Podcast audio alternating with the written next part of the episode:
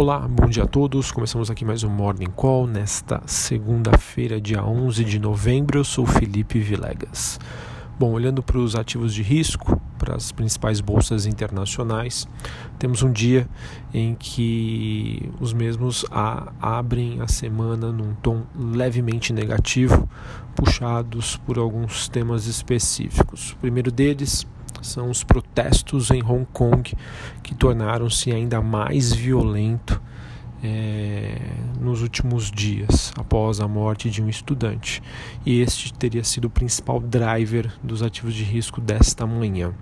Tivemos o líder de Hong Kong convocando uma coletiva de imprensa após esse dia tenso de protestos em toda a cidade, que teve uma pessoa baleada, outra incendiada, enfim, um noticiário terrível e que fez com que o principal índice local despencasse quase 3% no seu pior momento do dia.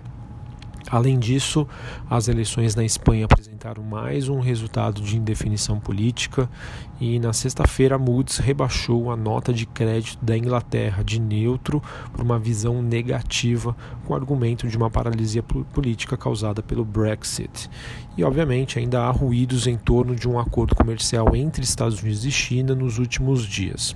Tivemos que o presidente Donald Trump, no final de semana, mencionou que os Estados Unidos ainda não chegaram um acordo com a China e também enfatizou que ele não vai eliminar todas as tarifas. Bom, nenhum desses vetores sozinhos eles parecem ser capazes de alterar a dinâmica positiva global que a gente tem acompanhado nas últimas semanas.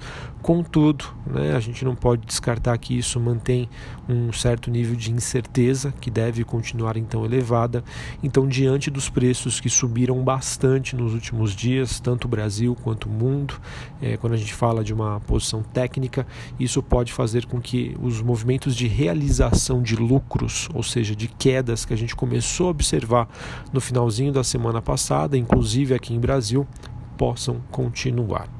Em suma, S&P Futuro e bolsas na Europa apresentam baixas moderadas uh, nesta manhã, mesmo com a Ásia com um tom bastante negativo, então vamos ficar de olho. Uh, também temos é, hoje o feriado nos Estados Unidos, que é o dia do veterano, e isso faz com que os mercados de títulos do Tesouro americano fechem e também é, a, a, pode ser que tire um pouco da liquidez do mercado global. É, sobre as commodities, o petróleo tem um dia de baixa nesta segunda-feira, após dois dias de alta na semana passada, com esses sinais mistos sobre guerra comercial. Sobre os metais industriais, temos queda do cobre, do níquel em Londres. O minério de ferro também estende o seu movimento de baixa em Singapura, em meio às expectativas de aumento de oferta para a commodity, então isso é muito ruim para mineradoras como a Vale, por exemplo. Falando ainda sobre o noticiário aqui de América Latina, tivemos o noticiário do final de semana em que o líder boliviano Evo Morales acabou renunciando após irregularidades nas eleições que acabaram desencadeando semanas de violentos confrontos e intervenções das Forças Armadas na Bolívia. Bom, sobre a agenda do dia, a temporada de balanços continua a todo vapor, mas ela segue aí para o seu encerramento, última semana aí da temporada de balanços aqui no Brasil.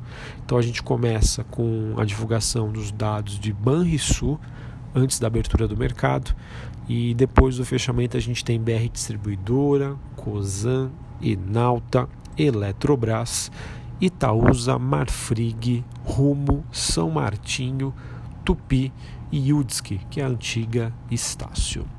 Bom, falando sobre o noticiário corporativo, destaques aqui para a notícia que saiu na Bloomberg, em que a União Europeia suspendeu a análise de associação da Boeing, com a Embraer e ainda não há uma data prevista para uma retomada. Então, é noticiário negativo aí para a Embraer, que, em que os investidores aguardam a definição sobre este assunto.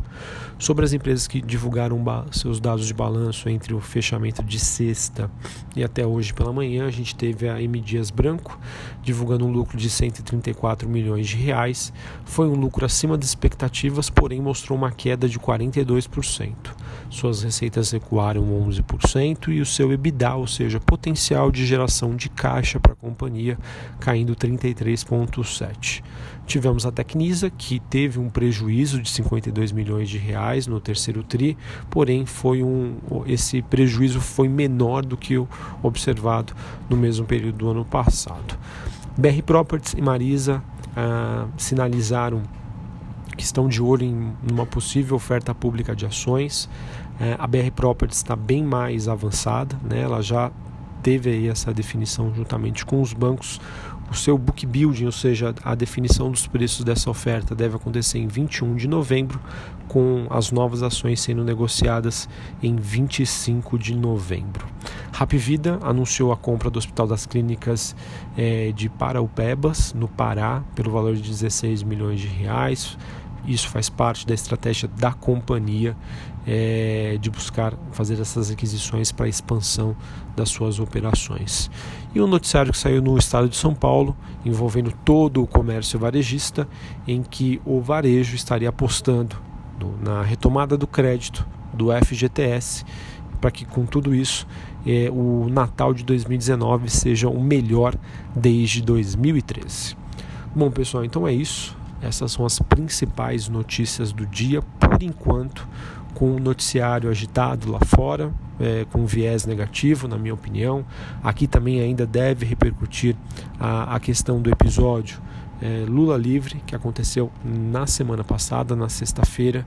Então eu vejo aí como um momento de realização para a Bolsa Brasileira e, claro, eventuais ações que vão divulgar resultado podem ter algum movimento distinto. Isso porque nós ainda estamos na temporada de balanços, porém com a mesma se encerrando ainda esta semana, essa semana mais curta. Só lembrando que sexta-feira, dia 15, é, é feriado nacional. É, então não haverá pregão na bolsa. Um abraço, uma excelente semana, uma ótima segunda-feira e até a próxima. Valeu!